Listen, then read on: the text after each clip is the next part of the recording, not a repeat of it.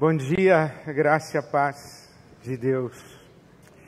Santo Espírito, és bem-vindo aqui, vem inundar, encher esse lugar. Há algo que o Espírito Santo sempre faz quando está presente, sempre deseja fazer quando está presente, que é encher o nosso coração do amor de Deus e da convicção de que nós somos filhos e filhas amados de Deus. E é sobre isso que eu quero falar com você nessa manhã, lendo o Evangelho de Mateus, o capítulo 3. O Evangelho de Mateus, o capítulo 3, eu começo a ler o versículo 13. Certamente é uma porção da palavra de Deus que você conhece, que você já conhece. E eu oro que enquanto lemos a palavra de Deus, enquanto conversamos sobre a palavra de Deus e o Evangelho, que o seu coração se encha dessa convicção de que você é um filho amado de Deus, você é uma filha amada de Deus, e onde você estiver, quando estiver, que o mesmo aconteça com você. Mateus capítulo 3, o versículo 13 diz que Jesus veio da Galiléia ao Jordão para ser batizado por João, João Batista, esse da festa junina. É, a festa junina é a festa de aniversário do primo de Jesus, que é o João Batista. Então Jesus veio da Galiléia para o Jordão para ser batizado por João. João, porém, tentou impedi-lo, dizendo: Eu preciso ser batizado por ti, e tu vens a mim? Respondeu Jesus: Deixe assim por enquanto Convém que assim façamos para cumprir toda a justiça. E João concordou. Assim que Jesus foi batizado, saiu da água. Naquele momento o céu se abriu e ele viu o Espírito Santo de Deus descendo como pomba e pousando sobre ele. Então uma voz dos céus disse: Este é o meu filho amado, em quem tenho prazer. Este é o meu filho amado em quem tenho prazer. Fiquei um pouco em dúvida porque alguém poderia me acusar de fazer uma leitura psicanalítica da Bíblia. Mas eu acho que, na verdade, eu pretendo fazer uma leitura bíblica da psicanálise. porque a psicanálise diz que nós somos seres desejantes. E nós não sabemos bem o que desejamos, mas há sugestões. Lacan, por exemplo, diz que o nosso maior desejo é ser desejado. O que desejamos? Desejamos que alguém nos deseje. É o desejo de ser desejado, de ser desejada de que alguém nos diga: em você eu tenho prazer, você é amado, você é amada, eu te amo, em você eu tenho prazer. O nosso desejo é o desejo de sermos desejados. E digo que acredito nisso porque a Bíblia Sagrada sugere isso para nós de maneira muito clara, se não afirma categoricamente, nas suas histórias, nas suas linhas e entrelinhas, nos deixa perceber isso. Esta afirmação que a voz dos céus faz repousar sobre Jesus, este é o meu filho amado, em quem eu tenho prazer esta intencionalidade de Deus em declarar publicamente o amor pelo seu filho, fazer com que sua voz seja audível, fazer com que sua presença seja visível, fazer-se sensível e perceptível sobre Jesus. O Espírito Santo vem sobre Jesus na forma corpórea de uma pomba, e a voz pronuncia sobre Jesus este é o meu filho amado em quem tenho prazer. Os teólogos vão dizer que esta é uma forma dos evangelhos sublinharem a mudança de autoridade na tradição de Israel. Não mais a lei e os profetas, mas agora Jesus.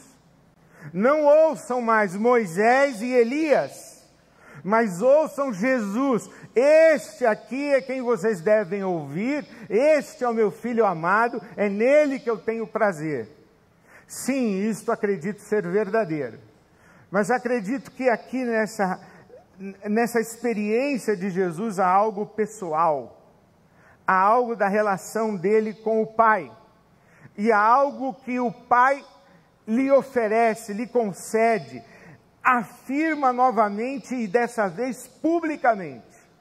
Lembre-se que logo em seguida Mateus começa a narrar. Então Jesus foi levado pelo Espírito ao deserto para ser tentado pelo diabo. E depois de jejuar 40 dias e 40 noites, teve fome. O tentador aproximou-se dele e disse: Se és o filho de Deus, manda que estas pedras se transformem em pães.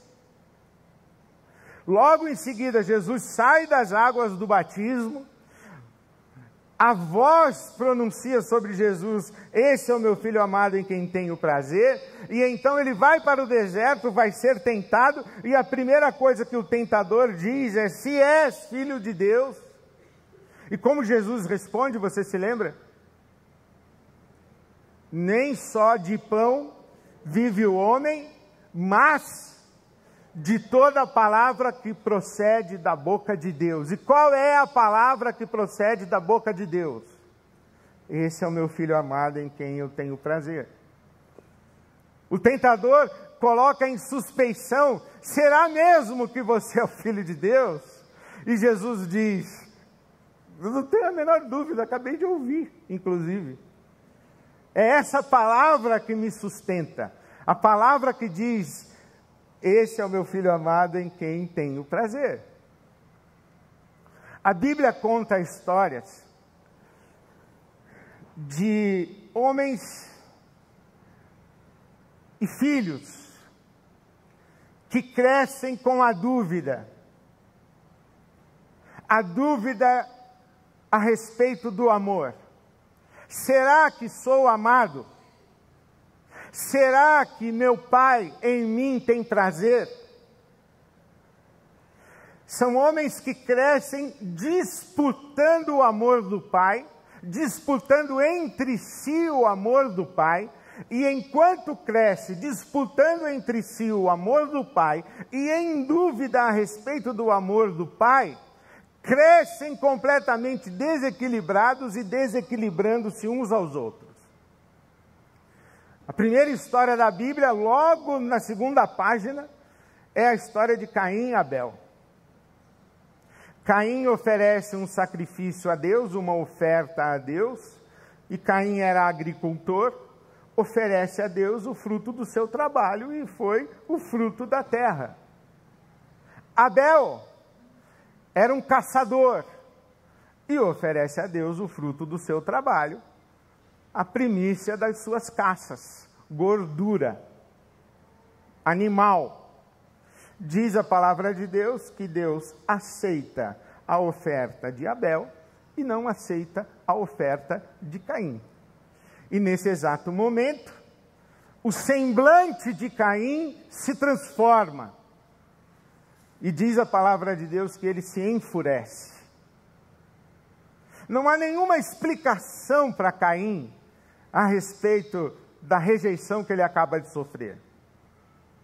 Pelo menos a narrativa bíblica não nos diz por que Deus aceitou a oferta de Abel e não aceitou a oferta de Caim.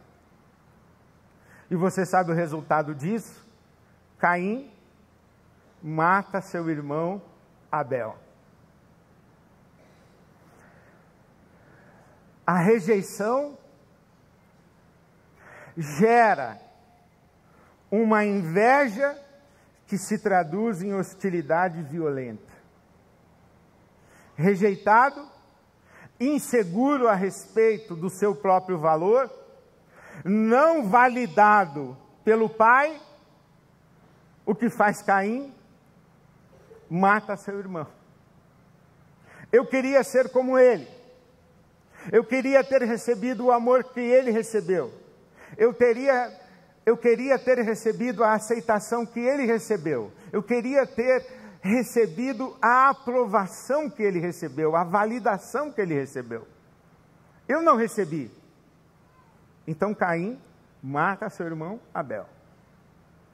O senso de desvalor, o senso de abandono, o senso de rejeição, a dúvida a respeito de será que eu sou amado, faz com que Caim reaja na vida com uma inveja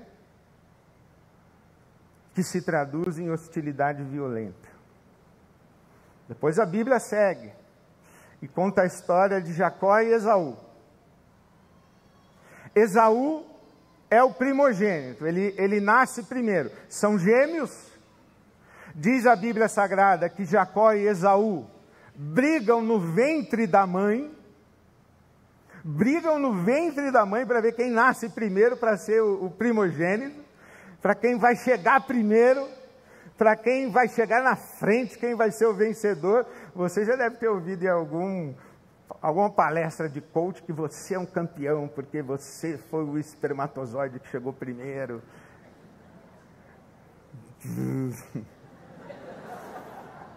Mas Caim, é, é, Jacó e Esaú estão no ventre de sua mãe disputando já.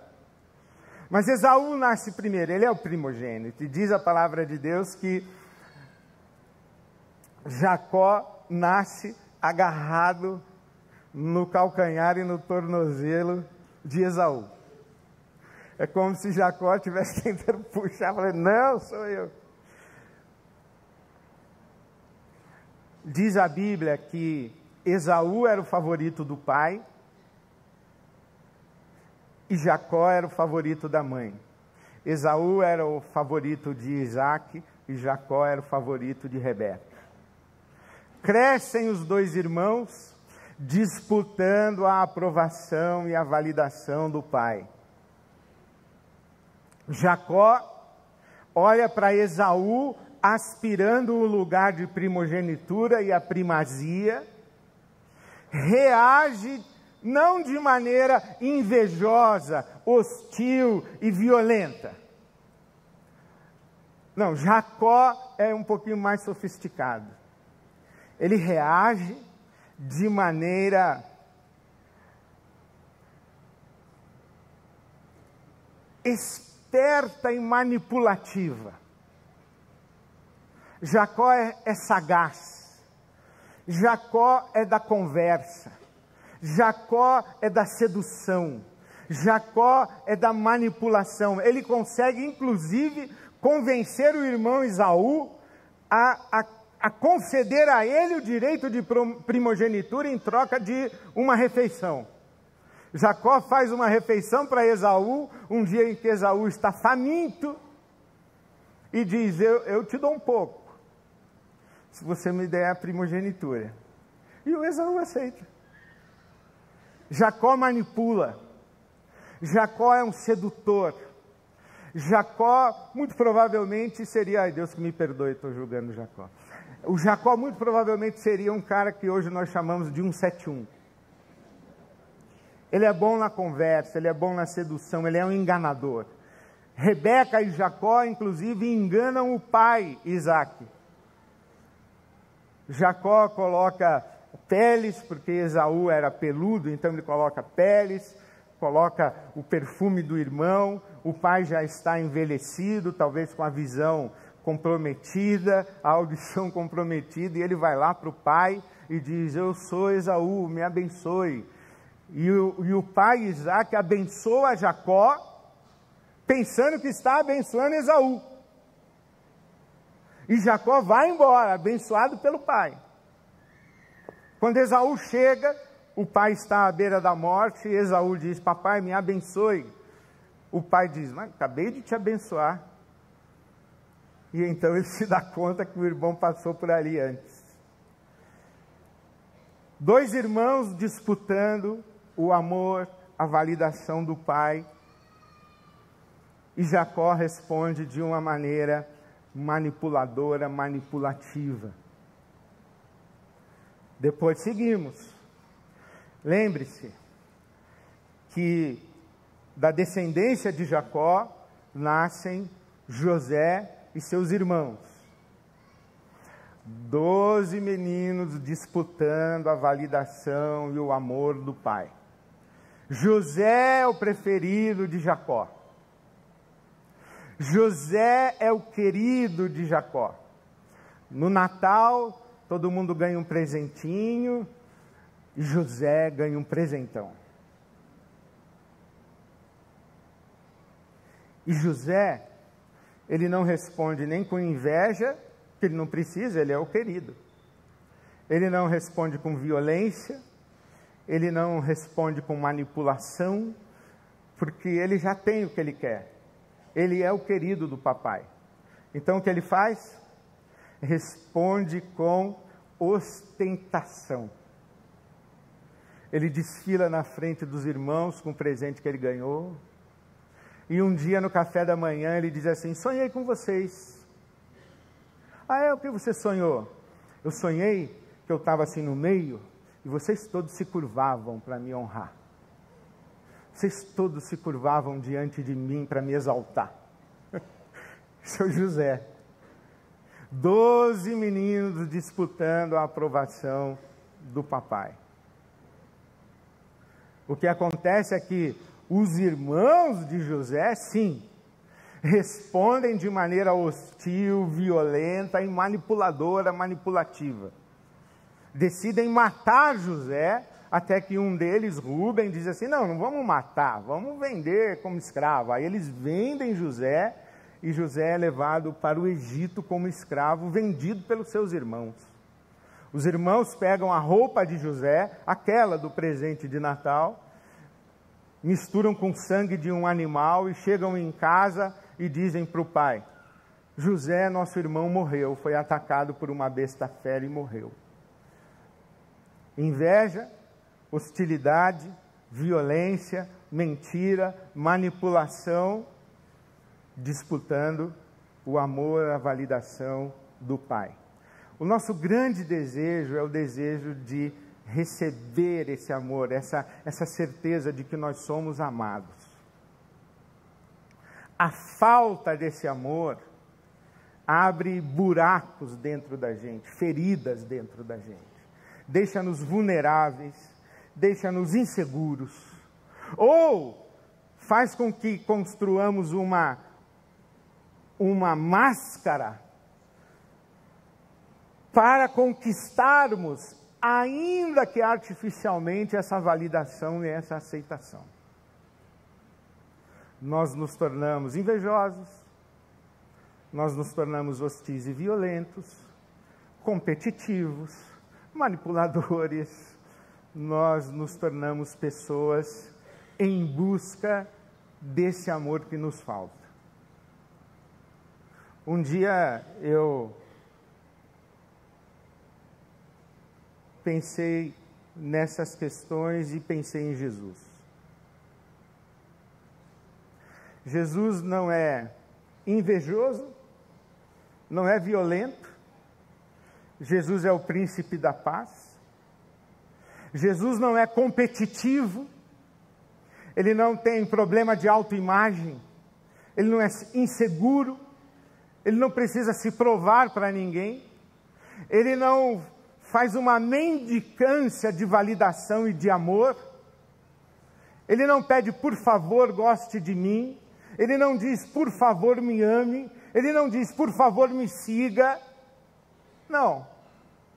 Jesus é seguro de si, Jesus sabe quem Ele é, Jesus se sabe, se percebe, se reconhece amado pelo Pai. Esse é o meu filho amado em quem eu tenho prazer, isso está no coração de Jesus. Então ele não é invejoso, violento, hostil, não é manipulador, não joga com mentiras, não faz jogos de palavras, ele não é sedutor, mentiroso, não é um jogador. E muito menos Jesus não é ostenta.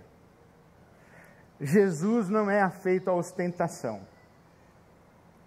Jesus é manso, Jesus é humilde, humilde de coração. O profeta Isaías, no capítulo 53, inclusive, diz que Jesus é tão simples que quem olha para ele nem valor lhe dá. Isaías 53 diz que Jesus é tão simples que quem olha para Jesus não vê nele beleza, não vê formosura e não o valoriza. Jesus deveria ser uma pessoa misturada no meio do povo e daquelas pessoas que você, ao encontrar-se com elas, sem saber quem é, a gente costuma usar a expressão esse tipo de pessoa que a gente não dá nada por ela. Era Jesus. Não precisava. Mateus diz que Jesus não grita na praça, não disputa voz com ninguém, não pega pilha, Ninguém tira Jesus para dançar, já reparou? Os fariseus tentam, os doutores da lei tentam, Herodes tenta, Pilatos tenta, os sacerdotes tentam, Anás e Caifás tentam, o sinédrio tenta, o diabo tenta, os soldados romanos tentam e Jesus está sendo crucificado, ainda tentam tirá-lo para dançar e ele, eu sou o filho amado de Deus. Eu sei quem eu sou, eu não estou disputando nada com ninguém, eu estou em paz. Estou em paz comigo mesmo, em paz com Deus.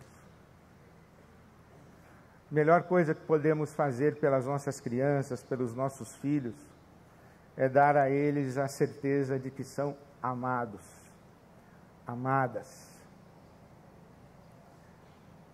Eu recebi essa semana um texto preciosíssimo do Dr. Zenon Lotufo, em que ele faz uma crítica muito interessante à nossa sociedade.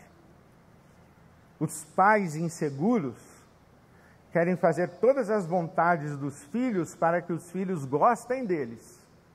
Então vem uma corrente dizendo: o importante não é que o seu filho goste de você, o importante é que ele te obedeça. Seja rigoroso, seja rigorosa. Seja justo, seja exigente, o seu filho vai agradecer isso depois. Aí o doutor Zenon Lotufo diz assim: não. O importante é que os seus filhos, não é que eles gostem de você, é que eles tenham certeza de que você os ama. Isso é o importante. Porque o nosso grande desejo é o desejo de sermos desejados. Jesus sabe que o Pai o deseja. Esse é o meu filho amado em quem eu tenho prazer.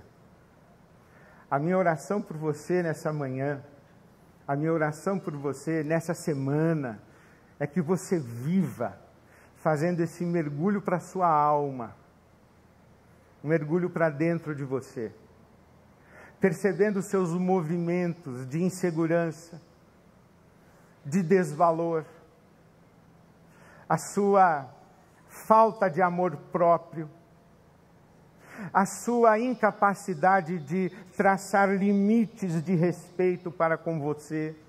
Por que você permite que as pessoas te desrespeitem? A sua incapacidade de dizer não,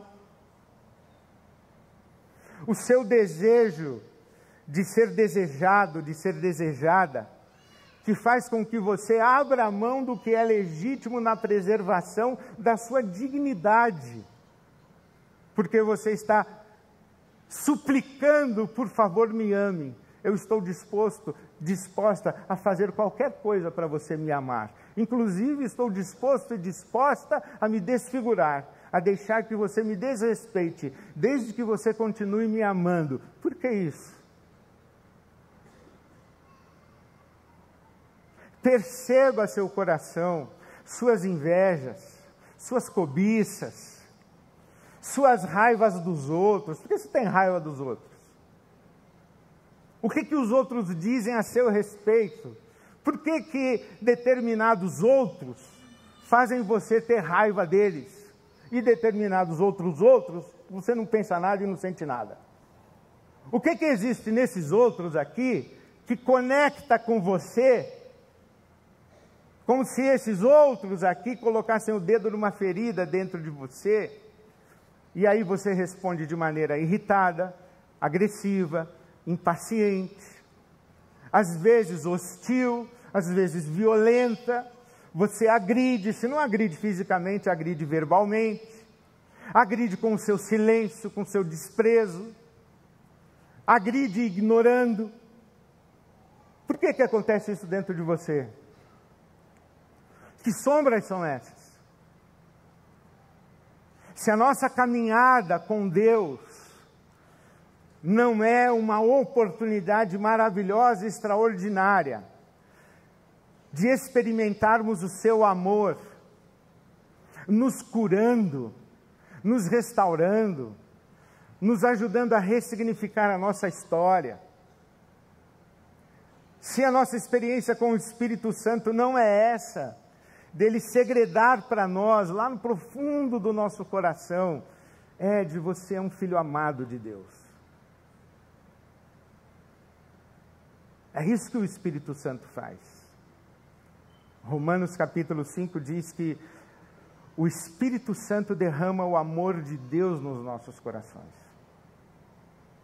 Mas eu quero terminar lendo para você a oração de Paulo apóstolo, que eu faço dessa oração de Paulo por todos nós, a minha oração por você, mas também por mim. Eu, sexta-feira, estava num encontro estudando a Bíblia com um grupo de pessoas e quando eu terminei, algumas vieram e disseram: Pastor, você falou para mim, é como se você estivesse falando só para mim. E eu agradeci, eu acredito que isso acontece mesmo, mas a minha resposta quase sempre é: meu irmão, minha irmã, eu falei para mim primeiro. Para mim. Então eu oro essa oração de Paulo por você, mas oro também por mim. Efésios capítulo 3, o apóstolo Paulo diz: Eu oro para que com as gloriosas riquezas de Deus, o nosso Pai, ele os fortaleça no íntimo do seu ser, no mais profundo do seu ser, com poder por meio do seu Espírito Santo. Que Deus visite você com o seu Espírito Santo e ele fortaleça você lá no íntimo.